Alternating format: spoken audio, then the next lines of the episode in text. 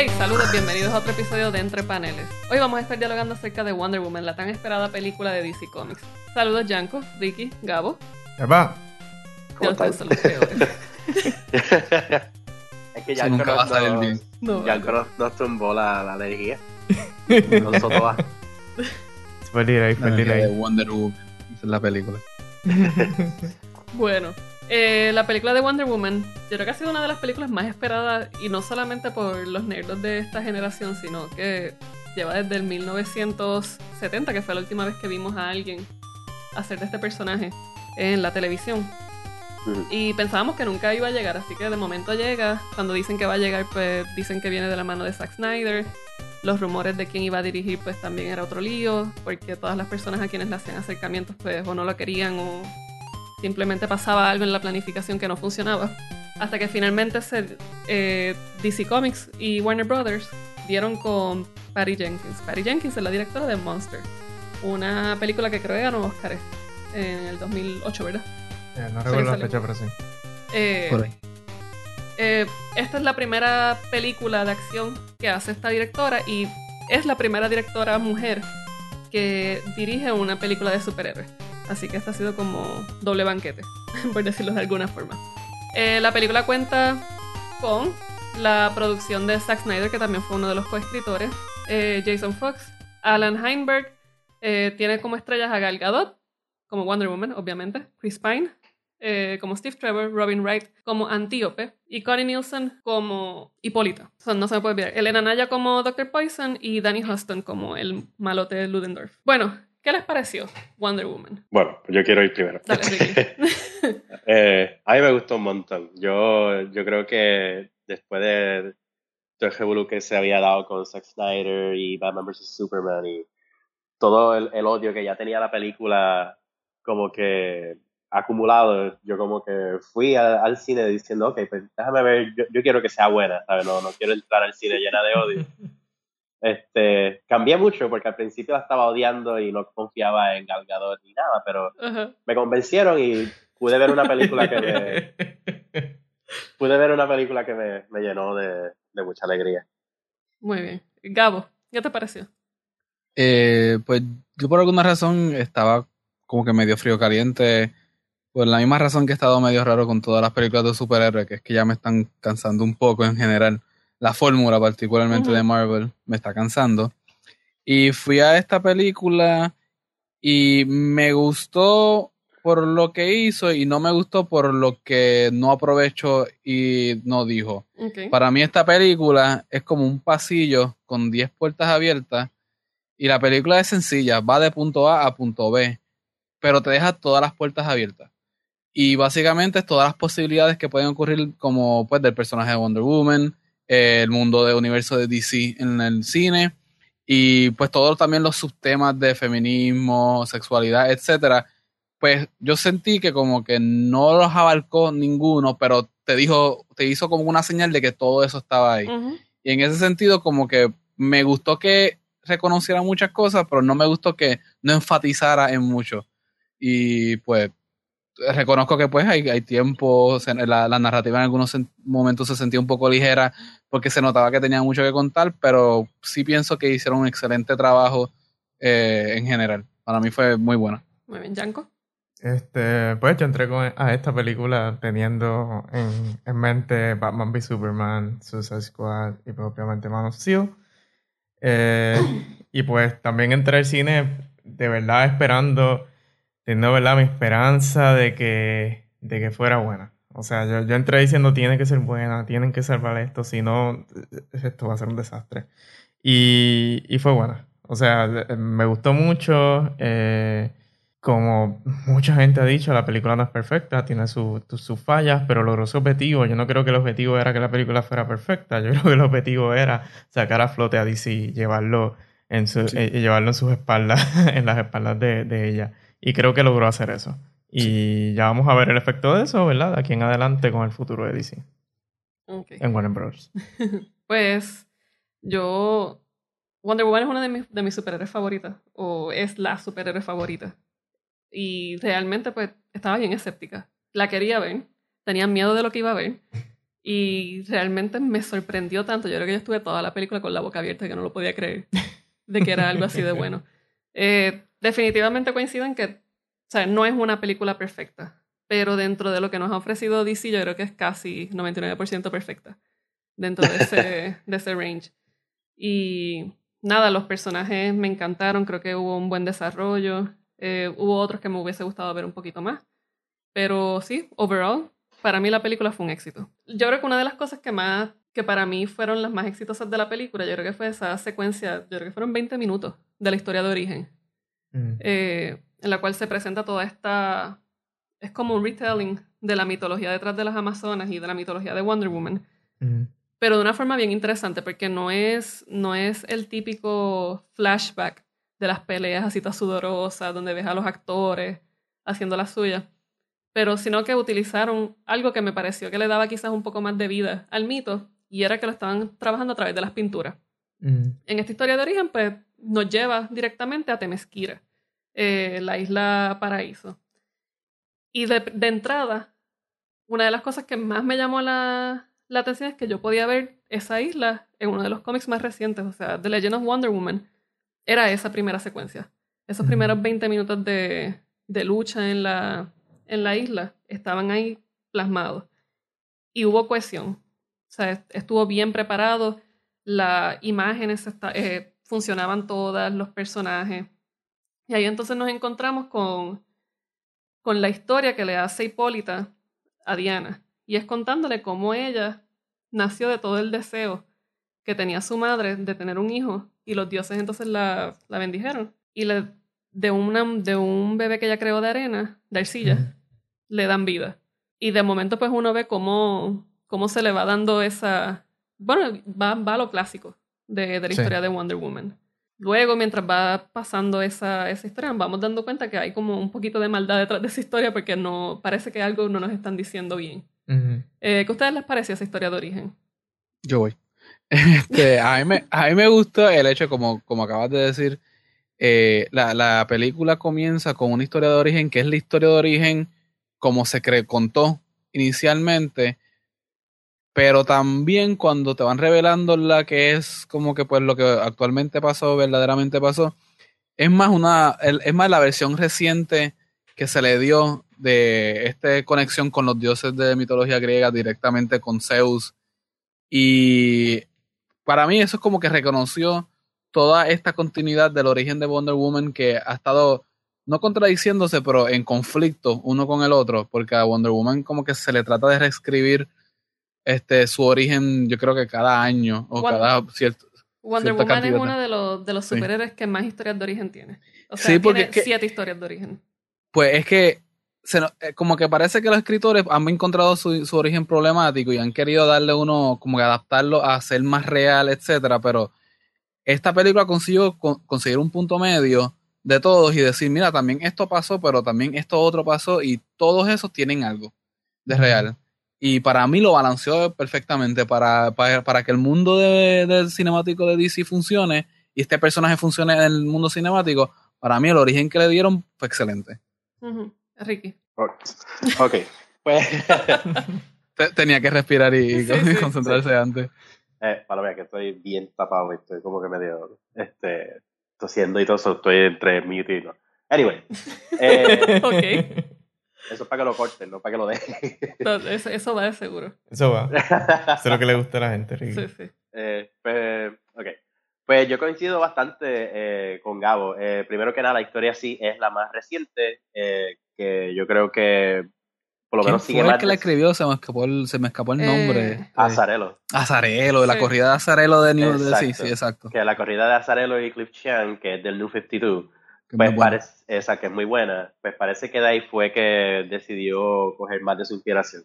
Yo creo que una de las razones por la cual Wonder Woman ha visto tanto a tanta historia de origen es porque la historia de origen original de Wonder Woman es poderosa pero simple. Entonces como que tiene mucho espacio para modificar y alterar para darle más drama a lo que estaba pasando, ¿verdad? En un momento dado, eh, Wonder Woman era hija de Hércules y Hipólita, ¿verdad? Después, originalmente era de barro solamente. Sí. En un momento dado fue hija de Hércules e Hipólita. Entonces luego fue Zeus e Hipólita. Eh, y ahora Greg Rucka en Rebirth, yo creo que le está dando algo más parecido a lo que vimos con Azarelo, pero con un poquito más de lo que la definía originalmente. Sí, tratando de eh, regresarla a esa, esa base. Exacto. Yo creo que la, la película tomó una decisión interesante al mantenerla vinculada a los mitos griegos porque le da como que un toque eh, dramático y hasta shakes- shakespeareano, por decirlo así, este, a la historia de origen como tal. Entonces, pues hay mucho, mucho más material para trabajar en ese, en verdad, con esa decisión que de lo contrario. Yo creo que. Eh, ajá, sí. ujú. Discúlpame, continúa. ¿No? Y yo creo que entonces eh, se presta muy bien para trabajar el tema que entonces la película eventualmente va a ir trabajando, pero yo creo que de, de- de nuevo la decisión es lo que realmente le da esa flexibilidad a la escritora y a la directora hacer mucho con la historia. Que yo creo que por eso fue que Azarelo decidió usar, ¿verdad?, todos estos dioses griegos en la historia de origen de, de Wonder Woman. Pero eso sí, también estoy de acuerdo con que Themyscira es, una, es algo que yo hubiese visto en un cómic. Se sintió como un, un love letter, ¿verdad? por decirlo así, a todos estos fanáticos que quieren ver esto desde van años. Eh, yo recientemente le enseñé un video de, de la serie de Wonder Woman, donde está en Themyscira en los 70. Y eso se grabó en el patio de Jack Nicholson, yo creo, tú sabes. Sí. Eso, eso no, no era Themyscira. Pero yo creo que la película por lo menos logra darte una, una historia de origen bien concreta, bien firme y bien interesante, que, que genera mucha, mucho interés. Sí, no, y, y dentro de esa misma línea, esa historia de origen, si bien es, la, es una de las más cercanas, o sea, porque el, el run de Brian Azzarello fue en el 2010, ¿verdad? 2011, Exacto. Sí, más o menos. que fue cuando empezó ese, ese reboot que hicieron de, de todos los personajes de DC del universo. Me, me gustó que jugaran primero también con, con la idea del mito original de los 40. Que, que fue el bebé de arcilla, los dioses la bendijeron, Afrodita le hizo el regalito. Pero entonces, al traerlo, me gustó que la película diera, diera también ese wink a, a Zeus, pero que no lo hiciera de la forma que lo hizo Azarelo. Yo creo que para mí eso es una de, la- de las cosas exitosas. Sí. Eh. sí. Esa secuencia que mencionaste de la historia de los dioses, eh, para mí fue como un, un motion comic. Sí, sí. lo que hizo Zack. Snyder con Watchmen. Eh, no usó mucho el recurso de los paneles, pero sí fue algo que, que tú pu- pudieses adaptar bien fácil al formato cómic. Y Mm. otra cosita que quería mencionar, eh, para que Yanko no pueda decir nada, este, me gustó mucho que las amazonas en Themyscira se sentían como guerreras. ¿sabes? Sí. Uno de los mieditos que yo tenía era de que fuesen modelos de Victoria's Secret y que entonces de momento esto fuese este único paraíso que realmente era para los hombres más que para las mujeres. Pero Sí. se sintió como un sitio real donde había un grupo de mujeres que tenían miedo, si, ¿sabes? Si, si ustedes decidían atacarla. Y eso creo- fue bien efectivo. Y yo creo que en eso, eso le, o sea, en eso le hace honor a, a sus creadores del 40, ¿sabes? A. Elizabeth eh, Holloway, eh, William Marston y a Olivia Byrne. Eh, En, y, en eso yo creo que contó mucho el hecho de que fue esta película se dio a través por medio de la mirada de una mujer y muchas personas a veces piensan que pues no es necesario que un hombre puede escribir y dirigir sí pero en esta película sí te das cuenta de lo importante que es tener la mirada de una mujer en una producción como esta cuando hay una escena de la creación de, o de Temisquera nada es ah que son mujeres pues lo tendrían así o si son mujeres esta sería la versión. No, todo se siente bien natural. En las escenas de acción es como que, de la misma forma que en Lord of the Rings tuve a Legolas matando a 20.000 con un arco y flecha, aquí tú ves las mujeres haciendo lo mismo. Y no es que, ah, pues que yo soy mujer y puedo. No, es como que yo soy guerrera, este es mi día de trabajo y se siente natural. Sí, y- en ese, sí. sí, no, continúa, discúlpame.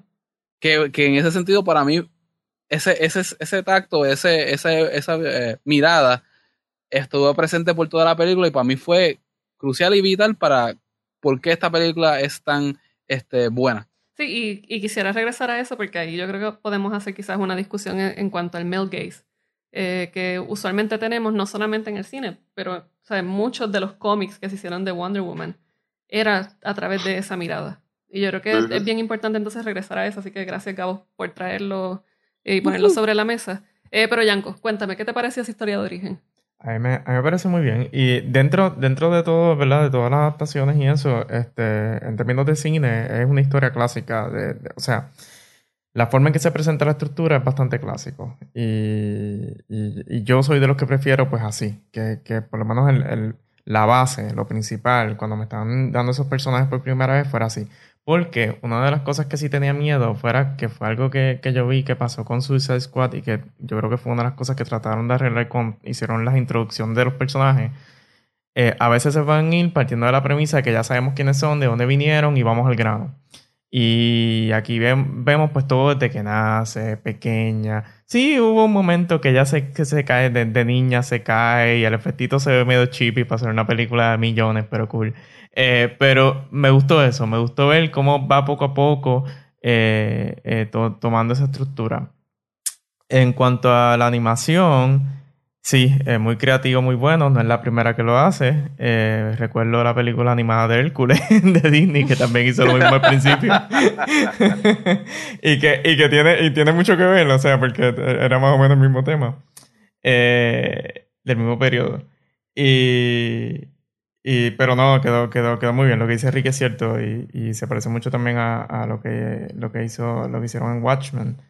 Y me, me gustó, estuvo muy bueno. Y eh, añadiendo a lo que dijo Gabo de, de, de, de cómo, de cómo ellas este, se veían que, que esa era su vida normal, que no se ve de la mirada de un hombre. Este, vemos ese contraste mucho más claro también cuando llegan los hombres allí al, al, y se forma esa primera pelea ahí es que podemos ver la normalidad con la que estas mujeres pelean y, y uno no está eh, mirando como espectador pensando, ah, mira, ellas que son mujeres así es que pelearían. No, se siente, como bien dice Gabo, una película de Lord of the Rings. Simplemente hay mujeres que están brincando, tirando tres flechas a la vez y, y eso, para establecerlo desde el principio fue una, una muy buena dirección. Y algo que, que quería añadir a lo de la animación, a mí me acordó mucho a la secuencia de Kill Bill, el primer volumen, cuando hacen la historia de origen del personaje de Oren Ishii. Ah, sí, Oren ah, claro, sí. Eh, pues en este caso, ¿verdad? Es el, manga, el, el anime eh, en Kill Bill, y aquí pues se toma muy bien y se apropia el estilo del cómic, pero yo, ¿sabes? Para mí como que fue hasta cierto punto una guiña, porque cuando Tarantino lo hizo en Kill Bill fue una, una idea bien fresca en el momento. Mm. Así que yo espero que como que ese recurso lo pueden usar más porque queda muy bien. Sí. Yo quiero añadir una última cosita a eso, que es que me había mencionado que esta película comenzó con Diana Prince en el presente, aparentemente trabaja en el Museo Louvre de París y se recuerda y todo esto viene en forma de memoria. Eh, esta película, en cuestión de estructura, en ese sentido, por decirlo así, eh, se parece mucho a Captain America First Avenger. que están en el presente, miran al pasado y después al final retoman, que es una, es una estructura más, también más, este, como dijo Yanko, es más clásica, básica, este, eh, fundamental, pero eh, para pensarla y ligarla a otras películas de superhéroes, es un Captain America pero, pero por eso, rapidito, sin entrar mucho ahí, por eso creo que fue una excelente idea que fueran con Primera Guerra Mundial y no Segunda. Por eso. Ah, no, perfecto. Eso es, eso es más que. Yo creo que el la directora lo sabía. O sea, como que la mm. directora dijo: No, espérate, yo no voy a hacer otro Captain America. Vamos a, vamos a hacer Wonder Woman. Sí, no, y también yo creo que si uno lo mira desde el punto de vista de, de, de todas las incidencias en esa, durante esa Primera Guerra Mundial, yo creo que en cuanto al, a la grandeza del conflicto, pues también tenía sentido quizás para. O sea, un conflicto grande para esa época, para entonces introducir un personaje que va a ser grandioso. O sea, dar primero quizás ese, ese, enfrentamiento entre esos dos mundos. Eh, otra cosa que a mí me, me interesó mucho es que lograron hasta cierto punto recuperar muchas cositas de, de, del cómic original. Y, y, es que vemos el discurso. Eh, tenemos, yo creo que uno de los personajes, yo creo que es uno de mis personajes favoritos, Eta Candy. Eh, ah, que tuvo muy poco tiempo en escena. Yo creo que esa sería una de las críticas que yo haría. Ah, eh, pues sí, pues toma mucho de los cómics originales. Uno pues puede ver esos guiños. Vemos quizás como tenemos toda, toda la fuerza de estos personajes de las Amazonas. Que ahí pues uno pues entonces lo puede vincular a lo que decía Gabo de la mirada. O sea, no es lo mismo que un hombre lo dirija que lo dirija una mujer. No quiero decir que, que las sensibilidades no se aprendan, porque igual podemos tener una directora que haga lo mismo con un hombre. O sea, no, no digo que hay una predisposición para tener esa sensibilidad. Pero definitivamente sí hay algún, hay, eh, esa directora tiene una sensibilidad para poder pues, presentar a todos estos personajes con la fuerza necesaria. Eh, uno no duda que esas personas cuando estén, cuando vayan a luchar, se van a entregar como cualquier otra persona se entregaría. Entonces Sí. yo creo que ahí pues logró hacerle honor a esos cómics de, pues, del 1940 donde se vea que todas las mujeres físicamente son distintas, hay cierta diversidad entre ellas, hay camaradería, hay, hay mucha fuerza y tú no lo cuestionas. Y yo creo que ahí pues Exacto. eso fue un buen guiño al, al 40. Sí, yo, yo qui- quizás diría también que algo bien importante de esa primera parte de Themyscira eh, fue Robin Wright haciendo de Antíope. Sí. Eh, para mí que eh, esa primera parte ella se la, se la joda hasta cierto punto a Gal Gadot. Pero no del todo porque eh, Gal Gadot si algo sí tiene es que, que logra convertirse en la voz cantante de la película y eso nadie se lo quita. Por lo menos en mi opinión, yo no sentí que, que, que ningún otro personaje realmente le quita ese spotlight a Gal Gadot. Pero al principio Robin Wright este, amenazó con hacerlo porque el personaje de ella me encantó. Pero Tanto creo. Así que... ajá. Ah, Ricky, perdón. No, no, que, que tanto así que, que entonces, pues cuando sabemos que no vamos a ver mucho más de ella, pues Yo encontré innecesario que la mataran. Yo encontré bien innecesario Pero- que la No, mataran. yo, yo creo, yo creo que, que tenían que sacarla de alguna manera, porque como dice Ricky, sí. Ah, no, era sí, intencional. sentido, sí, yo creo, sí, pero yo creo sí. que sabiendo que le iban a sacar, era intencional que ella sí opacara a, a, a en ese momento. sí. Porque tú tienes, tú tienes ahora mismo a Robin Wright siendo la estrella de una de las series más vistas, de, yo creo que de todo, de- de- de- no solamente en Netflix, sino en todos lados, que es House of Cards. Todo el mundo sabe quién es ella. Y si tú vienes a ver, ella no la cambiaron mucho, no la, no la maquillaron mucho. O sea, ella se ve Robin Wright. O sea, tú la ves y, y, y, y aún así se ve así. So, yo creo que eso lleva un mensaje. Este, y, y creo que ese era un papel que cuando lo diseñaron allí mismo para el cine dijeron, esa es, la, esa es mi primera opción. Y, y yo creo que eso lleva un mensaje. Y mucha gente ha estado appraising su rol. Y, oh, es Robin Wright la que está ahí, no sé qué. Así que yo creo que era a propósito, que ella, que ella sí fuera más fuerte y había que sacarla de alguna manera u otra. También Bueno. yo creo que mm, ahorita voy a entrar en un spoiler para eh, Justice League, pero yo creo que también había que sacarla porque si uno mira a los cómics, el personaje de Antíope no era tan.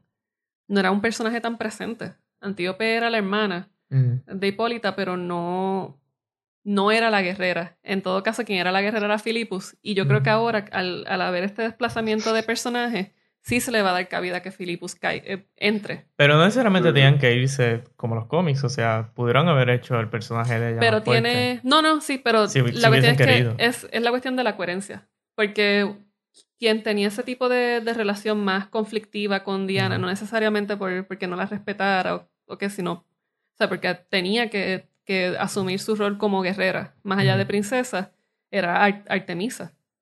Artemis Exacto. era la que siempre le- la confrontaba y siempre la obligaba a que fuese una luchadora más fuerte.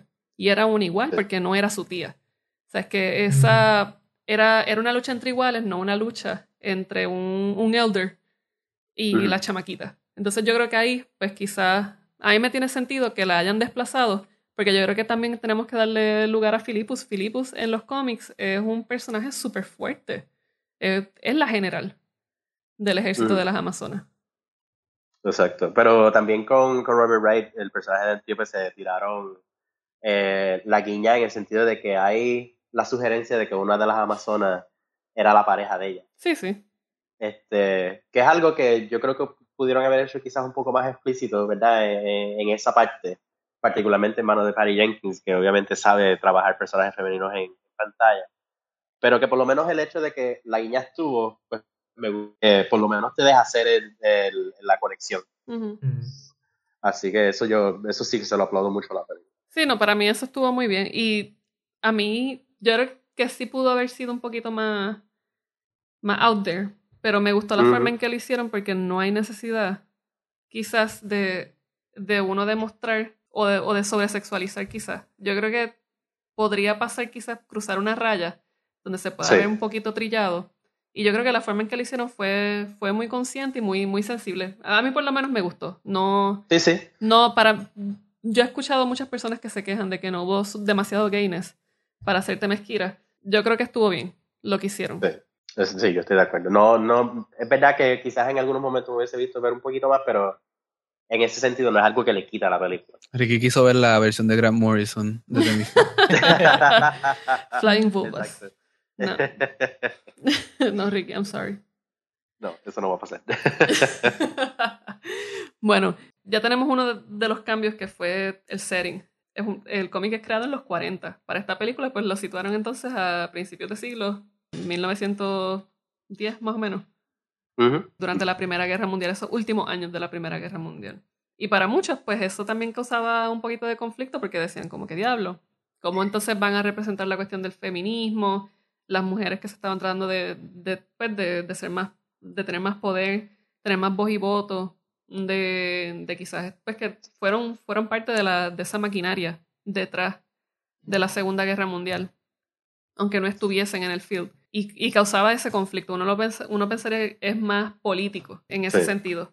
Sin embargo, vemos que este cambio de setting al mil no- a 1910 aproximadamente le quedó súper bien. Y, y no solo por, porque sigue estando dentro de un conflicto de guerra, sino supo utilizar la- las situaciones del momento. O sea, en ese momento en Inglaterra se estaba dando toda la cuestión del movimiento sufragista. Y así que no sacrificó tanto del discurso feminista como muchos pensaron. ¿Qué, qué ustedes creen? Pues yo, yo creo que no lo sacrificaron. Yo creo que fue una muy buena decisión la de enfocarse, ¿verdad? En, en este contexto en el cual el movimiento sufragista en Inglaterra pues estaba tomando fuerza y estaba pues causando mucho, mu- eh, mucho ruido, estaba haciendo mucho ruido. Pero sí también creo, y yo creo que aquí este Gabo va a estar un poquito de acuerdo, No, este, yo creo que, que ahí fue donde también perdieron una oportunidad. Ujú, Eh, era Candy en esta parte, eh, ya cuando Temi- eh, Wonder Woman sale de Themyscira, pues llega a Inglaterra, si Trevor ya está, ya es parte de la historia, que lo vamos a mencionar ya mismo. Eh, y entonces de momento entra este personaje que está con Wonder Woman en, en los cómics originales y ah, como que viene y se va en- entre la continuidad principal de DC actual ujú. y en la película la trabajan de una forma tan y tan y tan y tan bien, porque es graciosa, pero no es, no es una payasa. Este, no es, no es Jar Jar Binks. Exacto. Este, y, pero es un personaje que yo hubiese querido ver mucho más en la película.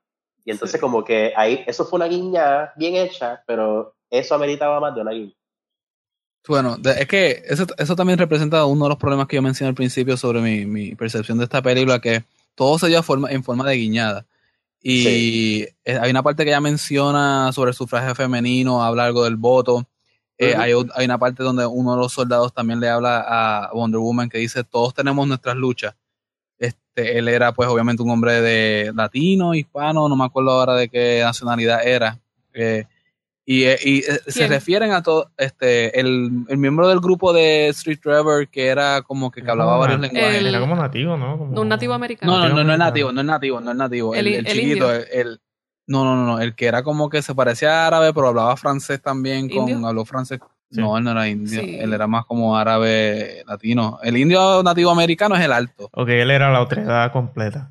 Exacto, eso, eso mismo, eso mismo. El, el hombre, el hombre como que fue la personificación de una otra edad, porque tú no sabías qué nacionalidad era, te lo, te lo muestran a él como que hablando varios idiomas con ella, Mm. hasta que ya llegara a griego clásico. Pero él le dice a ella en una parte como que, mira, todo, todo el mundo tiene sus luchas dentro de esto.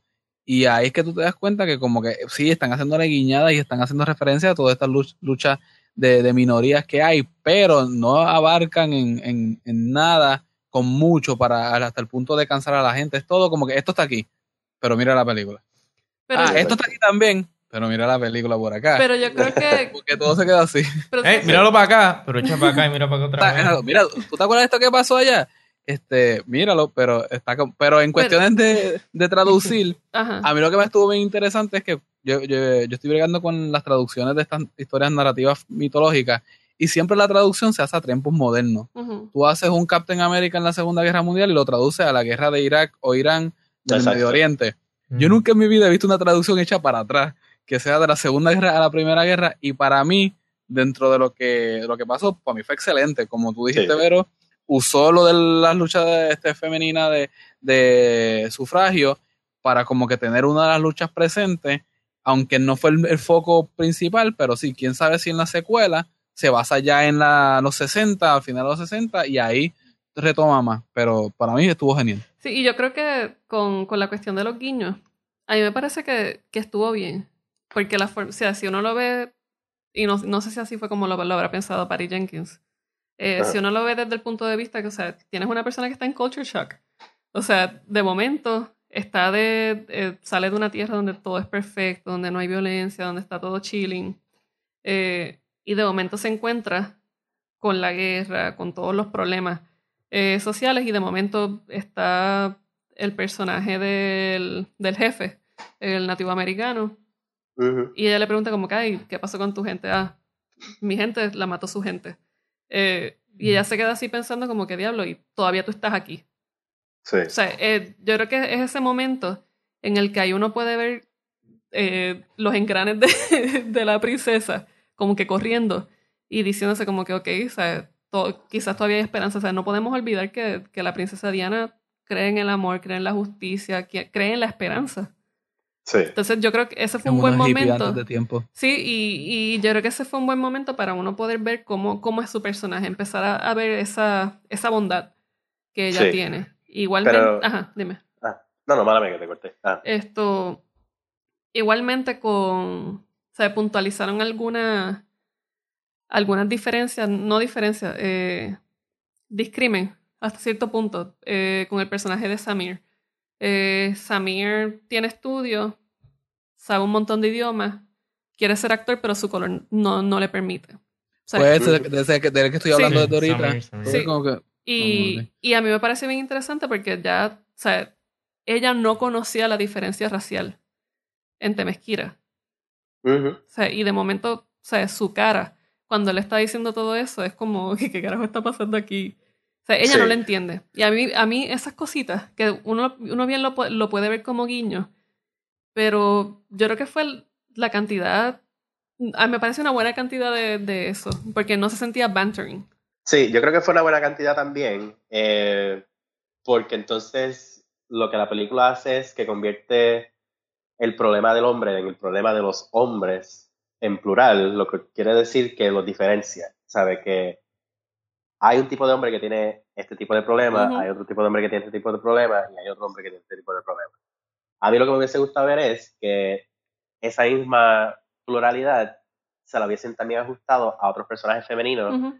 que no aparecen, ¿sabes? Porque aparte de Da Candy, eh, la- el otro personaje femenino es Poison, Ujú. que es una villana, ¿sabes? Ya después que sale de Themyscira, y pues realmente eso mismo también se pudo haber hecho si, si también pues quizás variaban con el género de, de varios, ¿verdad? De, de, de- varios de los personajes, porque entonces ahí tú podías quizás ser también pluralista con el resto de, de la otra gente pues que habita el mundo. Este, yo sé que yo quizás ahí estoy un poco más de acuerdo con Gabo, son guiñas interesantes, hay una buena cantidad de ellos, no, no se exageran, pero sí, se, sí cuando sale de Temisquira el enfoque es demasiado de mucho en el hombre. Y entonces pues ahí es donde yo empiezo a tener un poquitito de problema con la película. No digo que es que fracasa. Eh, incluso yo creo que desarrolla sus- sus temas muy bien. Pero sí pudieron haber ido un poquitito más a- hacia esto de- del lugar de y la posición que tenía la mujer en ese contexto y cómo se reflejaba. Hmm. Pues no sé. Porque yo creo que. Ajá, Yanko. Yo creo que lo que estaban tratando era irse a la segura al estudio como tal, porque sí, Sí. es cierto que le, dan a, que le dan a Patty Jenkins para que dirija la película, pero no le dijeron toma la llave, haz todo lo que tú Sí. quieras. O sea, me imagino que hubo momentos que le dieron, ah, se, mm, va a darle el tono a esto, estoy seguro, Pero yo creo- seguro. Pero yo creo que le, yo creo, creo que le dieron más, mm, para hacerlo de la mirada, creo que le dieron más confianza que hasta el de Suicide Squad. Como que Sí. aquí hubo una libertad de, imagínate que El traducir la historia para atrás para la Primera Guerra Mundial, pues traía lo- la- los retos de pues las luchas de minoría y de, fe- y de feminismo, pero también te deshace de un personaje que es bien crucial a la historia de Wonder Woman, que es. Steve Trevor. Si tú lo echas más para atrás, significa que en la evolución del tiempo, él no se puede mantener con ella por su edad. Exacto. Y entonces, y, y bien inteligentemente no lo dejan tampoco hacerse viejo y morir. O sea, lo, lo, lo, lo sacan de una forma que yo vi, diadre, esto es innecesario o esto es no es canon o no es parte de la historia, pero tiene sentido dentro de lo que hicieron ahora. Que, mira, pues, tanto te van a deshacer de este personaje que puede ser un distractor, entre comillas, si hubiese sido otro director, este, que, quien dirigiera, un director masculino, por decirlo, quien dirigiera la película, pero creo que ahí hubo libertad de la directora para hacer estas cosas. Creo que ahí es sí como que también Pero- del libretista y etcétera. Pero también recuerda que por, por más que tratemos de verlo como una película individual, está compitiendo con. Marvel. Y si lo hubiese dejado hasta viejo, eso es Captain America. Exacto. Sí, pero, pero de la misma forma se pudieron haber inventado como que cuestión del mu- del mundo de superhéroes que pues lo congelaran o, o algo distinto. Captain Sí, America, para no. No, sí, sí, hubiese sido Captain America, pero o sea, en, en los cómics de Wonder Woman nunca te explican cómo es que Wonder Woman, una Mm. amazona, se mantiene viva por 75 años más y Steve Trevor, que es humano, también man- consigue mantenerse joven con ella. sé que, ese tiempo. sé que hubiese estado bien brutal que no explicaran, que le picharan y que él estuviera vivo todo el de esto y le picharan a eso siempre. Pero eso Pero- en los cómics pero- tiene, eh, en, los, en los cómics tiene razón de ser y es que eso se le atribuye mucho a los reboots porque una decisión exacto, que pudieron haber una decisión que la película pudo haber tomado es no incluir a Steve Trevor en la película e incluirlo en aquellas historias que entonces sean en el mundo contemporáneo Sí. y que Steve Trevor fuese un Soldado soldado de la guerra moderna. de- eh, exacto Y Pero es por eso mismo, pues, por eso mismo es que la decisión de añadir a Steve Trevor en la como soldado de la Primera Guerra, que ya tú sabes que es que él no va a llegar al presente y no va a estar en la vida más de ella, sí, fue para mí como que más interesante. Ok, pues, fue- exacto pues sí fue el primer hombre que conoció de, del, de- del mundo normal o fuera, y eso lo, la causa a ella tener una memoria particular con él.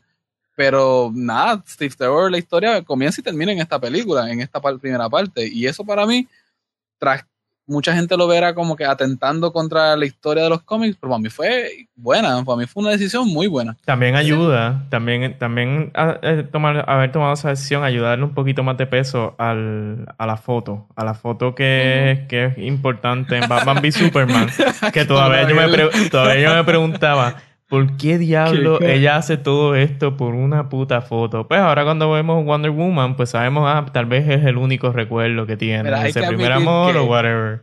Hay que admitir que esta película hace mejor base al mundo de DC que el Sí. mismo Batman vs Superman. Batman vs Superman fue como que yo no sé qué hicieron ahí, pero esta película explica mejor y establece mejor la base de- del mundo de DC en el cine y un Mm. mundo que o sea, ya se quiere ver. Sí. A mí con... Yo, yo creo que la muerte de Steve Trevor era, era necesaria. Hay gente que tiene que morir.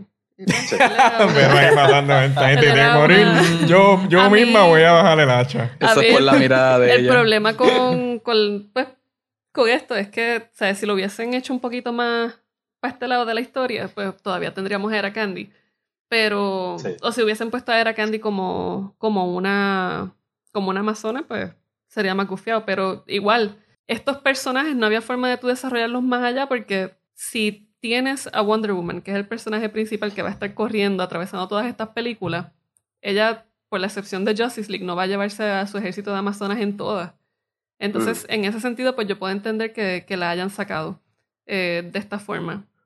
También, yo creo que yo he visto gente que, que se, se ha quejado por eso de que mataron a Steve. Y es como que, mano, ¿sabes qué tú quieres? Que ella esté súper joven forever y él termine hecho un viejito, o sea, son 90 años. Y desde, no, y desde el punto de vista, si quitamos, si quitamos por un momento género y lo vemos Ajá. desde el punto de vista de, de la estructura narrativa y la mitología como tal y de, los y de los allies, de los compañeros, es bien normal que uno de los allies se muera. Sí. Y en este caso, pues Sí. le tocó a él. Así que no, no, no, si lo aceptamos en muchas otras películas, porque, Sí. ¿por qué mucha gente se le hace tan difícil aceptarla en esta? Sí, para mí esto, el problema con, con la muerte de Steve el- el- para mí, la muerte de Steve Mm. is a non-issue. O sea, Sí. o sea, él, él tuvo, él hizo todo lo que pudo hacer. La película estuvo brutal. Eh. Hizo un buen papel. O sea, yo le Mm. creía que era Steve Trevor. Hizo un buen papel, sí. Y murió. Y ya. Sí. Life goes on. Sí, pero Ajá. ajá. No. yo le doy Ok. incluso, yo le doy incluso más, más importancia a la muerte de Steve Trevor y es porque El refrigerazo. yo creo, eh, exacto, le hacen sendo freezing a, a Steve Trevor, lo cual es lo que inspira a Wonder Woman entonces a decir, nosotros estamos haciendo esto mal, hay que recurrir al amor en vez de a la guerra y mira, las consecuencias de esto son tan malas que mira, yo que soy Wonder Woman, una mujer, pues déjame entonces traer otra otra perspectiva a la mesa, otro tipo de solución. Así que ese- el refrigerazo que le dan a Steve Trevor, yo creo que, que fue bien subversivo en ese sentido. Porque normalmente cuando se, se hace, ¿verdad? Esta técnica del fridging es aplicada a los hombres, al superhéroe, le matan la, la novia o la esposa Mm. o whatever, y entonces el superhéroe se, se torna más violento y más oscuro.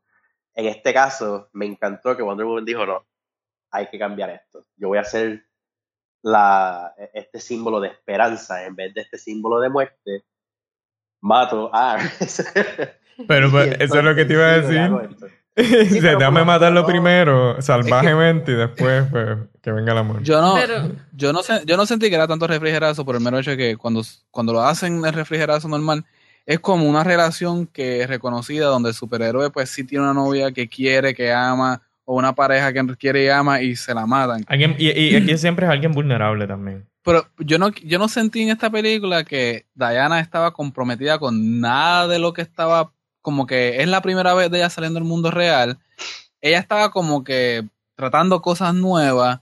Este, yo no la vi a ella como que totalmente comprometida, como que ella no- Estaba experimentando. yo creo yo lo vi así, yo lo vi que estaba experimentando con todo y que ella no tenía nada como que particular por Steve Trevor ni Cuidado, nada. Gabo, estaba cuidado, en cuidado. el momento. No, no, no, porque Mándate con con, todo- cuidado.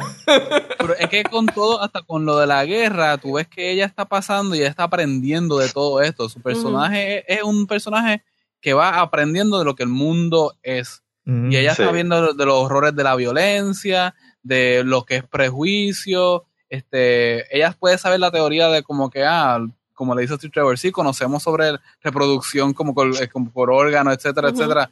Pero no es nada que ella como que ha presenciado en, en- en carne propia. Así Sí. que como que yo siento que esta película, ella está como que aprendiendo. Y no necesariamente como que Steve Trevor no era como que en, en- como en los cómics, que era como que, ah, ese es el novio de ella o la pareja de ella. No, aquí no era nada de eso. Era como que eh, esta es la misión de ella. Él está dando vueltas alrededor por ahí, pero esto es de ella. Pero, Bueno, pero también, pero, pero el sí, neverazo se, se ve en el ella- sentido de. Eh, el, el neverazo se ve en el sentido de que ella reconoció a Steve Trevor a una persona genuinamente buena, de momento se lo matan y es como que se jodió esto. O sea, Es lo que No, yo lo que- el neverazo Yo lo, yo, lo, que- yo lo que sentí es que ella vio en Street Trevor la bondad del ser humano. Y ahí es que ella recibe la epifanía. Pero no particularmente sentí que era porque era Steve Trevor. Bueno, yo, yo difiero ahí porque yo creo que Steve Trevor en la película Es interesante. Aparte de que el personaje, exacto, aparte de que el personaje está muy bien desarrollado, a mí no me molestó, incluso me dolió cuando murió. Yo creo que a través de Steve Trevor es que la película quizás llega a la crítica mayor que yo tengo y es que es bien formulaica después que sale de Temisquira. Y la relación entre Steve Trevor y Wonder Woman es eh, romance 101. Tú sabes, el personaje, el muchacho se enamora de la muchacha. Lo único que en este caso, que yo creo que es bien interesante, la muchacha tiene más poder de lo normal. Sea, la muchacha no es la que está muriéndose porque él, porque él le dé su atención. Sí. Este, en este caso, lo- los roles se invierten y yo creo que como quiera ahí fue inteligente. Pero no deja de ser parte de la fórmula y sí se, se rela- sabe como que se monta un cierto tipo de romance Ujú. Sí. entre Steve Trevor y Wonder Woman. Definitivamente, eh, para el nivel de la película, para el propósito de la película, es el interés de ella. O sea, lo que pasa es, lo que pasa es que, como tú dices, o sea, tal vez se sale un poquito de lo tradicional en ciertos aspectos, pero en otros aspectos, pues, pues sí, sigue siendo Exacto. interés. Pero eso no Sí. quita lo que Gabo está diciendo tampoco. O sea, Ujú. sí es cierto que hay una actitud de ella de estar descubriendo este mundo y, y déjame ver cómo es esto aquí, déjame ver cómo es esto acá y qué sé yo. Y, y Ujú. yo no creo que específicamente estén, no, no estoy muy seguro que estén todos los, todos los elementos del neverazo, en el sentido de que Steve Trevor sí muere, pero muere por su propia decisión. Este, él es el que, o sea, al- por lo general el neverazo se da, se da a personas vulnerables, o sea, eh, no sé, no sé si concuerdan conmigo en esto. El, el, casi No. siempre, no, Te dejaron casi- solo, te dejaron Casi- no, no, pero yo, pero de verdad yo creo que el neverazo se haga ahí siempre cuando son personas vulnerables. O sea, no, no, no es que, no es el simple hecho de que maten a una persona o maten a alguien eh, y eso sea lo que, lo que haga todo para entonces caer encima. El, el revenge o el vengeance es parte de la historia. Eso, eso no, no, no, no se puede eliminar. Para mí el neverazo es, es, es evidente y brutal cuando son personas vulnerables. El- el- o, o se pintan esas personas como vulnerables, que si niños, que si, que Pero- si la, la novia que no se pudo defender. Que, Lo que, lo que pasa es que, o sea, para mí es un neverazo en el sentido de que la forma en que Gil Simon lo, lo habló. Al principio cuando salió lo de Green Lantern, que le matan la novia, se la meten en el freezer y después Ujú. él va motivado a matar al otro. Steve Trevor sí se puso en esa posición, pero no tenía otra opción. Ujú. O sea, él se vio forzado a meterse en el freezer. Si uno, si uno- podía, podía, podía arrancar para el carajo y no hacer un carajo, decir, sigue ahí peleando y yo me voy. O sea, él no- o sea, él tenía la opción, o sea, él decidió meterse en el freezer, se vio obligado. Por, por, o sea, por eso, pero, pero, pero en el sentido, o sea, el tipo hasta cierto punto es el love interest que no, o sea, de, de, de la princesa. Mm. La princesa es el personaje fuerte. Ponen a Steve Mm. Trevor en el medio y ese es el agente catalítico para que ella diga, fuck this. o sea, le voy, a- le voy a- le voy a partir la madre a Ares. Y eso, Exacto. eso en sí es, es el fridging. La diferencia no es la novia. Esa es la única diferencia. Es una Mm. cuestión de género para mí. No es la novia. Sí. y, y porque en ningún momento con el Women in Refrigerators hay una cuestión de, de, de ser indefenso. Es que simplemente escogen a esta pareja, se la matan para que ese sea el plot device que genere la acción. a lo- que Exacto. genere ese punto B a donde tú quieres llegar. yo creo que nosotros como lectores y videntes tratamos de empujar nuestras ideas preconcebidas de lo que es la narrativa y la historia de Wonder Woman. Ah, pues Steve Trevor está ahí, tiene el nombre Steve Trevor, pues este es el love interest y esto. Y yo, y yo en esta película, como dije, yo siento que cualquiera de estos personajes pudo haber muerto y ella ya tenía un vínculo con ellos emocional que estaba aprendiendo que lo hubiesen enseñado lo- la lección al final de, de esa para mí esta película fue como que, que las mujeres trataron de hacer una película entre ellas y que el, estudio le dijo, mira, tienes que tener dos o tres hombres ahí. Y ella, está bien, pero lo vamos a tener como que dando vueltas. Y como que los tuvieron ahí, porque realmente yo no sentí como que nada de vínculo con, con esos personajes, más, como que más allá de que están ahí como que en, en papeles de, de apoyo.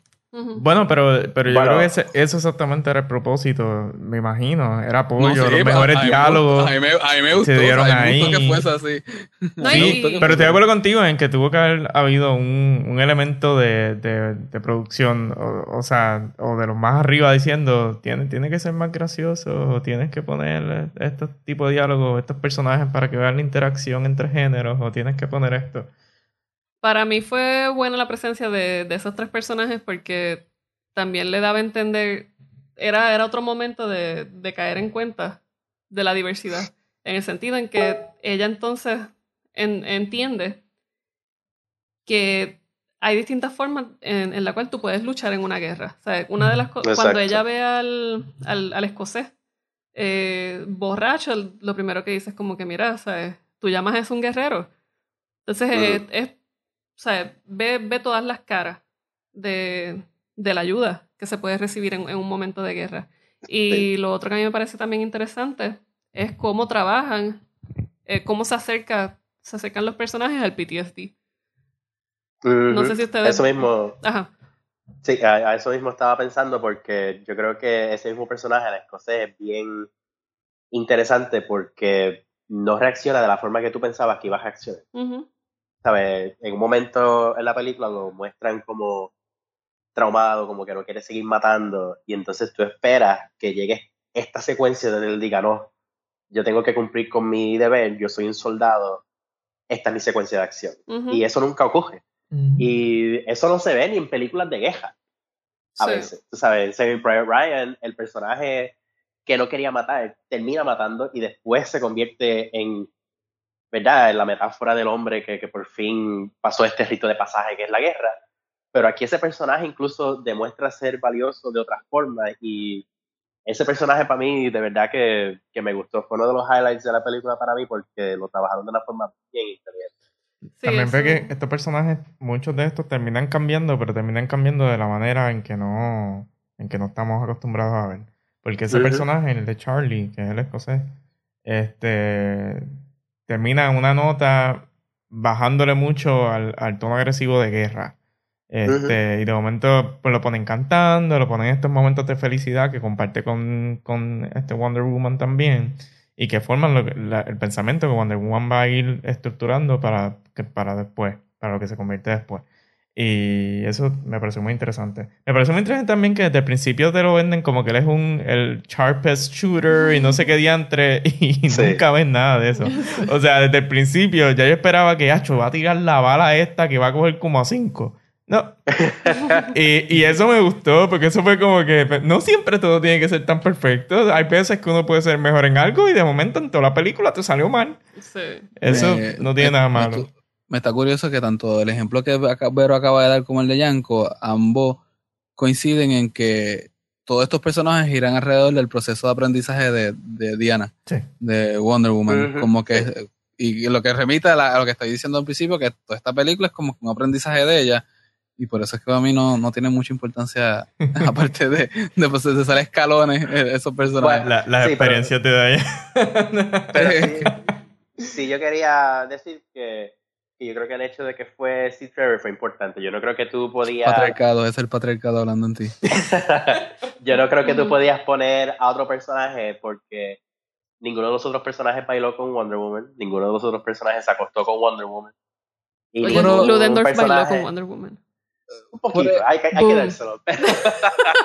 no, pero, pero había, en ese sentido, los elementos de, de la fórmula Hollywood de romance entre los Sí. dos personajes principales Estoy de estaban. acuerdo. Eh, así que yo no creo que si Samir se tiraba o Charlie se tiraba en el avión Alex se sacrificaba, Iba a No tener es el que no mismo a- efecto. exacto, no es que Wonder Woman iba a decir, ah, coño, se me fue uno. Este, ¿sabes? Iba a reaccionar, pero no iba a reaccionar como reaccionó con Steve Trevor, porque con Steve Trevor ya había un nivel de, de- de inversión emocional Ujú. que no tenía con otros personajes. Es verdad que ya estaba aprendiendo y en eso estoy totalmente de acuerdo con. Algo que a mí me gustó es que yo pienso que Steve Trevor nunca dejó a la película a Gal Gadot. No, a Wonder. Woman. Este, y yo creo que es por eso mismo que dice Gabo, porque aparte de eso, aparte del romance, como quiera tú notas que Wonder Woman está como que, ok, como que estoy atraído a Steve Trevor, ya metimos manos, pero todavía yo no sé qué es esto. Y como que eso nunca lo, lo, lo desarrollan a, a la décima potencia. No, Es y, que ni- y también, para mí ni lo tocan, para mí ni lo tocan, como que pasa la escena y ya el otro día están Exacto. continúan. Para mí es, es un non-issue porque no le dan casco. A mí lo que me, me pareció bien chévere en esa línea es que en la parte que Wonder Woman se está exponiendo, eh, que se llama matar a Ludendorff, el que se ve alterado por, la, por, el, por el posible evento Steve Trevor y le jode la misión. O sea, es que usualmente ese, ese papel es el de la, el de la novia eh, imprudente. Entonces, Exacto. a mí eso me pareció bien chévere porque hubo esa inversión. Ella en ningún momento perdió el foco de qué era lo que tenía que hacer. Sí. Entonces, pues eso, eso a mí me pareció muy bien. Y más frente a, lo- a los grandes malotes. Porque la película, una, una de las quejas que escuché es que es muy larga. Y es que esa parte del final, entre los encuentros de los, de los malos, pues pasa mucho. O sea, no se siente la misma fuerza. que Porque la película nos presenta, tenemos al general Ludendorff, tenemos a Dr. Poison y tenemos a Ares. En todo momento, Diana piensa que Ludendorff es Ares. O sea, todavía ya no está comprendiendo cómo, cómo es que funciona el mundo. Entonces, Sí. Ludendorff es Ares. Pero entonces, hay una gran parte de la, de la película que es toda esta. Toda, sea, toda la maquinaria se va apuntando hacia. Tiene que vencer a Ludendorff. Y de momento, cuando llega Ares, a las personas eso como que los los dislocó un poquito. Sí. ¿Qué ustedes opinan? ¿Tú A mí- crees? Yo, a mí creo que como que... Ah, yo no tuve A problema mí, con a mí me encantó. a- a- o sea, en todo momento ella está, ella está pensando que es él y, y- y te tratan de, de mover que es él. Pero Ujú. ¿Tú cre- nunca, nunca te tiran como que si tú te pones a pensar, ¿qué exactamente te hizo pensar que era él? Que se cogía un, era hume- eso. un humito y se lo, y se lo fumaba y no Ah. sé qué diantre.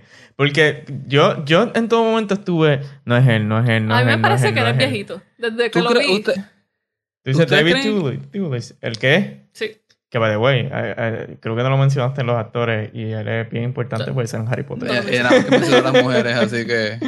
Tú sabes. David Tulis. No, no, que ¿tú crees que realmente ellos trataron de venderte la idea de que Ludendorff era Ares? Yo no creo que, yo creo que esta película en todo momento Ujú. el, enfatizan en el, en el hecho de que esta mujer está aprendiendo y no conoce el mundo como es, Sí. por lo tanto todo lo que ella dice puede tener un grado de no ser cierto y de ser de naivet, de ignorancia como que hasta cierto nivel y Pero ella sí lo pensaba. Como ella que sí en- pensaba que ella, era él. ella sí lo creía, exacto, pero la película nunca trata de convencerte a ti, el Mm. lector, No. de Sí. que Ludendorff lo es. Y después Ujú. cuando ves a la persona que es, que sale de la nada, porque realmente no hay ningún, tampoco ningún indicio que te deje saber qué es él, Yo pienso que sí. no, no hay ningún factor como que Cuando ella, cuando ella irrumpe la, la reunión de los generales, eh, no sé si ustedes se acuerdan que al principio cuando Diana le está diciendo a Hipólita que tenga cuidado porque tan pronto Ares la vea,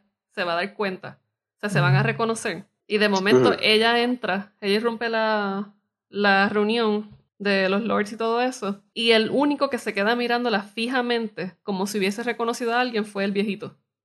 Pero ya es algo Mm. que... Pero, pero, pero es una se mujer entrando pero en ese. No, no, en pero ese- o sea, es que, no, no, no, pero es que no, no sé, tú veías la forma en que todos los demás estaban mirando y ese fue el único que la miró, o sea, fijamente y no, no tenía que ver. ligando. Eso, eso- No tenía eso- que ver con eso- la mira, cuestión. mira, mira, Pero esa es la cosa, fuera de. Esos son detalles que una mujer se da cuenta porque el hombre ¿Qué carajo? No, no, de eso fucked up. ella ah, se lo está ligando. No.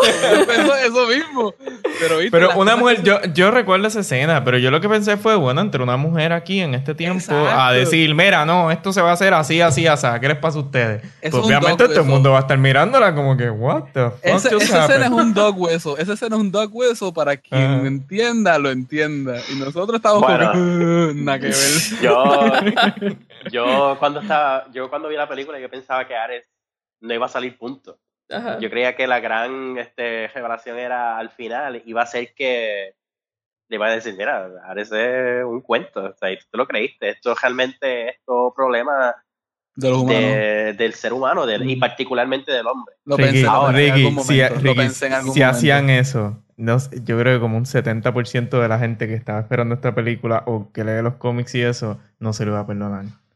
Yo creo que la gente de verdad quería ver cómo iban a poner Ah, no, no, yo, yo Ah, mismo dije como que contra Ares, si no sale, va a ser una movida bien Porque está el factor geek que- también. O sea, yo sé que la película, sí, pues, sí, por la cuestión de género, pero también Sí, está el Ricky, factor pero geek. esto, esto no iba a ser una película de M. Night Shyamalan. o sea.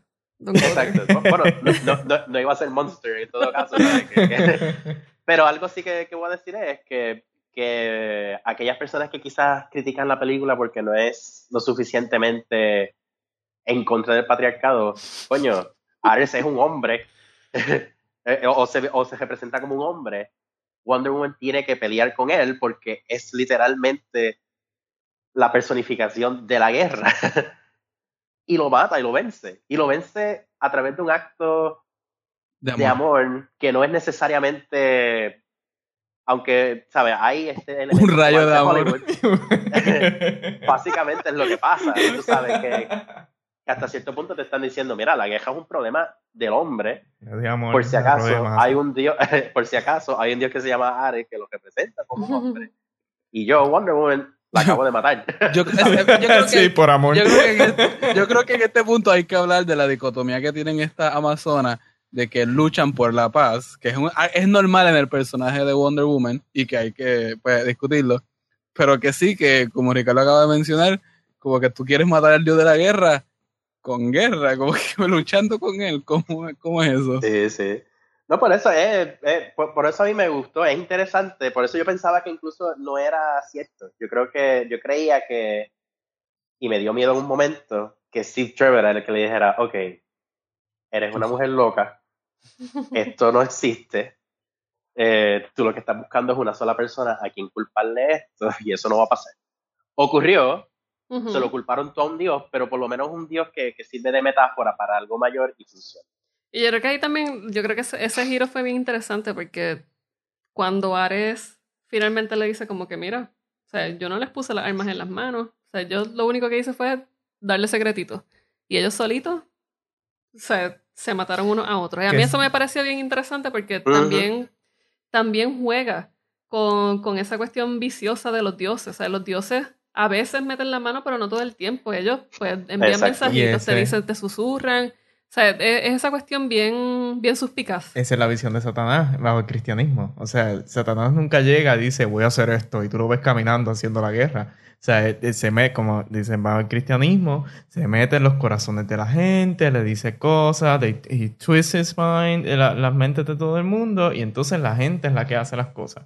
Así que es algo que todo el mundo puede, que mucha gente puede, puede identificar rápido. Sí, también el, Sí. el discurso, o sea, esta película tampoco te trata de aseptizar la, la violencia. Ahora es lo que te está diciendo, mira, nadie es perfecto, todos son violentos, algunos le explotan, otros no. O sea, y yo creo que ahí es donde ese, ese es el gran shock de Diana. De momento enfrentarse con que, o sea, Ares realmente no es el culpable, o sea, que los seres humanos tanto tienen potencial para bien como tienen potencial para mal. Entonces, Sí. ¿cómo ahora yo brego con esto? O sea, yo creo que ahí Ares le jodió la vida. O sea, la cara de frustración de esa mujer valió un millón. Sí, no, pero eh, todo eso también se, se amarra muy bien con el hecho de que Gal Gadot tiene unas escenas de acción que la hacen ver como es, como lo que nosotros siempre hemos querido ver Ujú. En una, en una película de Wonder Woman, porque todas las, todas las secuencias de acción de la película con Wonder Woman son brutales, son excepcionales. De hecho, el, el lazo, como había dicho anteriormente, No, merece quedó cool. Oscar. El, lazo, el lazo es el actor secundario de la película. Usted no- Este, ¿Ustedes no sintieron que las escenas de acción se sentían como el juego de Injustice? Que yo Sí, creo que usaron como que... Sí, un poquito. Sí. La muñeca ahí. Sí, pero, Wonder Woman. Pero también algo que me gusta mucho es que cuando ella, las escenas de ella más impresionantes son durante la Primera Guerra Mundial. Que también tiene este tema de antiguerra, ¿verdad? Como que, mira, el ser humano, todo el mundo sufre cuando hay guerra, bla, bla, bla. Este, pero algo que me gusta es que tampoco glorifican esto, ¿sabes? El, el hecho de que es Wonder Woman el que está matando alemanes este, left and right, pues como que tampoco es como que sí, hay que hacer esto, eh, nosotros todos tenemos que asumir nuestra responsabilidad y, y participar. No, Wonder Woman cuando yo la estaba viendo en acción era como que, mira, este problema es de ustedes y tengo que venir yo desde mis tiras a arreglarlo. Y yo creo que eso funcionó muy bien porque las escenas de acción, incluso una de las partes que más me gustó fue cuando Charlie está por fin mirando por el, por el rifle, que no puede dispararle al, al sniper, al francotirador, y de momento Wonder Woman dice, no, pues, me, me toca a mí, porque este hombre no pudo. ujú. Mm, que, que es tremenda metáfora de impotencia también. Ujú. ¿ah? ¿Viste? Patty Jenkins sabe lo que hace. Este, pero, tú sabes, las escenas de acción, aún ahí, fueron bien inteligentes con lo que decidieron representar. Y por eso Sí. yo creo que fue un éxito. También yo creo que, que en cuanto a las lecturas que se hacen de Wonder Woman y cómo, cómo se crea el personaje, eh, cuando escribieron los primeros cómics, la idea era también, o sea, era el, las mujeres, o sea, el hombre era inherentemente malo, por decirlo así. O sea, las mujeres, o sea, hasta cierto punto tenía un poco de una visión paternalista, pero las mujeres tenían entonces la capacidad de discernir entre el bien y el mal, no se dejaban corromper, el amor regía porque podían, podían tener esas distinciones, eran más justas. O sea, Ujú. por ese amor. Sí. Eh, entonces, yo creo que en ese sentido, pues no. Como que no se aleja mucho, no sé. A mí me pareció, me pareció muy interesante que no, no buscaran justificar que no se utilizara la violencia. Porque Sí, y- le, le quitaría demasiado. O sea, tú no puedes. Primero que no tendrías razón para tener una película si no vas a matar a alguien. O sea, hoy día, Exacto. tener una película sin, sin violencia así hardcore es difícil. Y más una película de superhéroes. Esto. Sí. Pero, o sea, tienes una nación de guerreras. Ujú. O sea, es, es imposible. O sea, parte del código de, de, de los héroes es esa cuestión del honor. Y en, el, Sí. o sea, en, en la justicia hay honor. Y eso es también lo Ujú. más lo más importante. Que, se- que, que la, yo creo que la película lo logra, lo logra rescatar. I agree. Esto. Entonces, eh, para ir cerrando, ¿ustedes creen que, que quizás la película falló entonces en ese discurso feminista antiguerra? Ya Yo di mi punto. ¿Qué ustedes opinan?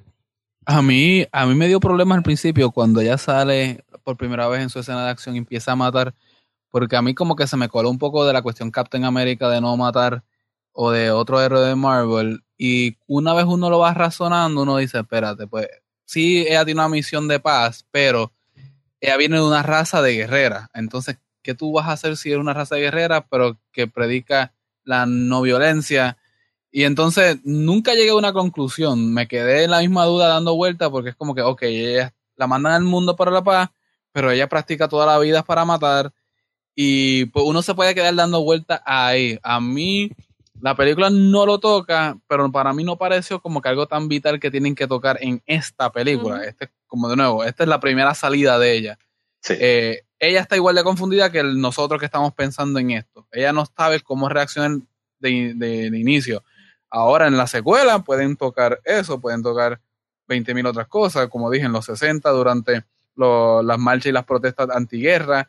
Pueden hacer muchas cosas ahora, pero este, como primera película no necesariamente tiene que tocar todos los puntos y, a- y Sí. cerrar todas las puertas del pasillo. Muy bien. En Y cierro con mi metáfora del pasillo. Ricky.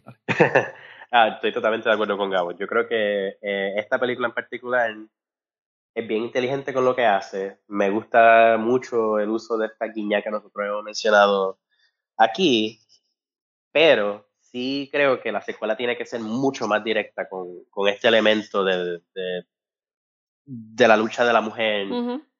Cuál es su rol en la sociedad, etcétera, etcétera. Yo creo que si la primera fue un éxito y yo no he leído ni una sola reseña que diga que Gal Gadot fue un error, La incluso leíste. todo el mundo, bueno, una, ya una. Este, pero tú sabes que, que yo creo que la segunda sí tiene que entonces como que dar el doble, no puede seguir dando guiñas. Yo creo que tiene que entonces ser mucho más directa. El villano también yo quiero que sea una mujer, que yo creo que va a ser o o Cheetah en ese sentido. Este, y, ¿sabes? De nuevo, totalmente de acuerdo con Gabo. Yo creo que logra lo que tiene que hacer como película de entrada. Muy La bien. secuela tiene que apostar a más. Yanko. Lo único que yo veo, veo un poquito difícil a nivel de producción y de estudio, es que al parecer Wonder Woman eh, va a ser ahora la base donde van, donde van a, a poner todo el peso de las demás películas para tratar de, de- de salir a flote otra vez. Y Sí. eso significa que van a haber restricciones. Y creo que, que es un error. Si eso, si ese es la, la, el camino por donde se va a ir Warner Brothers, creo que es un error. Creo que deberían eh, seguir dando más libertad a, a, pues, al equipo creativo y que deben hacer las cosas que ustedes están diciendo, que también estoy de acuerdo y me las palabras.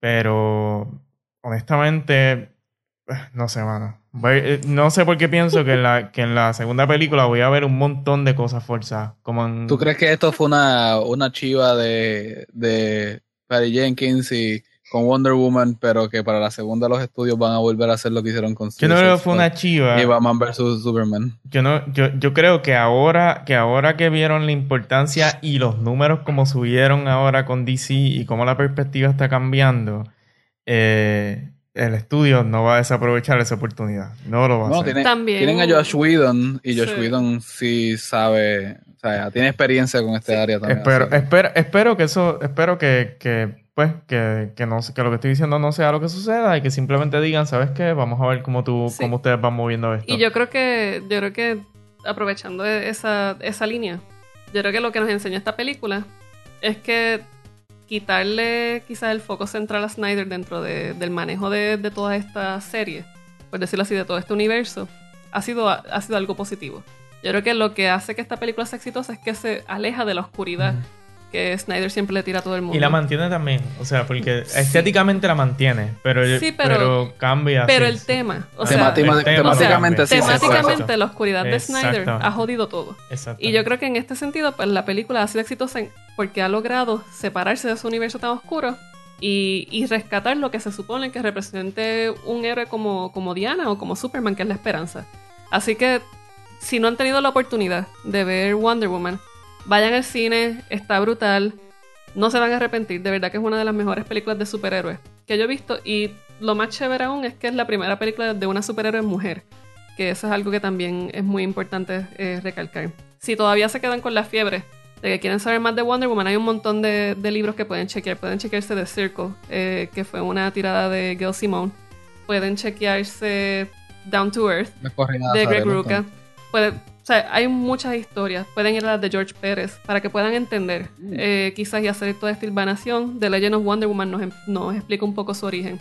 Eh, así que nada, les recuerdo que pueden escucharnos a través de iTunes, Stitcher, Tuning Radio y Google Podcast a través de Entre Paneles. Y nos pueden chequear también a través de postacademics.com. Así que nada, hasta la próxima.